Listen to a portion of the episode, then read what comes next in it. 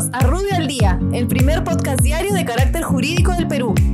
Buenos días, soy Raúl Campana, abogado del estudio Rubio de Guía Norman.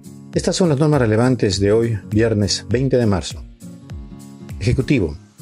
El Ejecutivo aprueba medidas de emergencia para mitigar los efectos del coronavirus. En el ámbito financiero, crea el Fondo de Apoyo Empresarial a la Micro y Pequeña Empresa, con el objeto de garantizar los créditos que COFIDE otorgará para el financiamiento de capital de trabajo y reestructuración de deudas.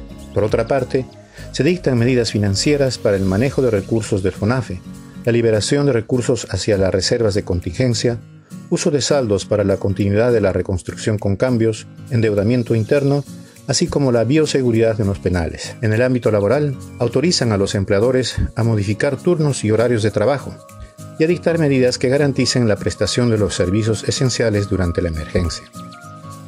Igualmente, en los casos en que no sea posible el trabajo remoto, autorizan la compensación de horas dejadas de trabajar, las mismas que en el sector público serán obligatorias, mientras que en el sector privado será por acuerdo de partes. En caso de no haber acuerdo, regirá la compensación de horas.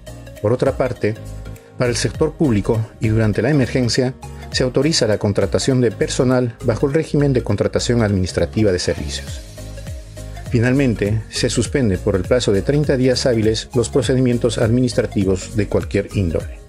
Energía y Minas. El Ministerio de Energía y Minas suspende por 15 días calendarios el plazo de ejecución contractual en los contratos que participa la Dirección General de Electrificación Rural respecto de los contratos de estudios de perfil a nivel de preinversión, estudios definitivos y o expedientes técnicos de obra, así como la ejecución de obras y supervisión de obra.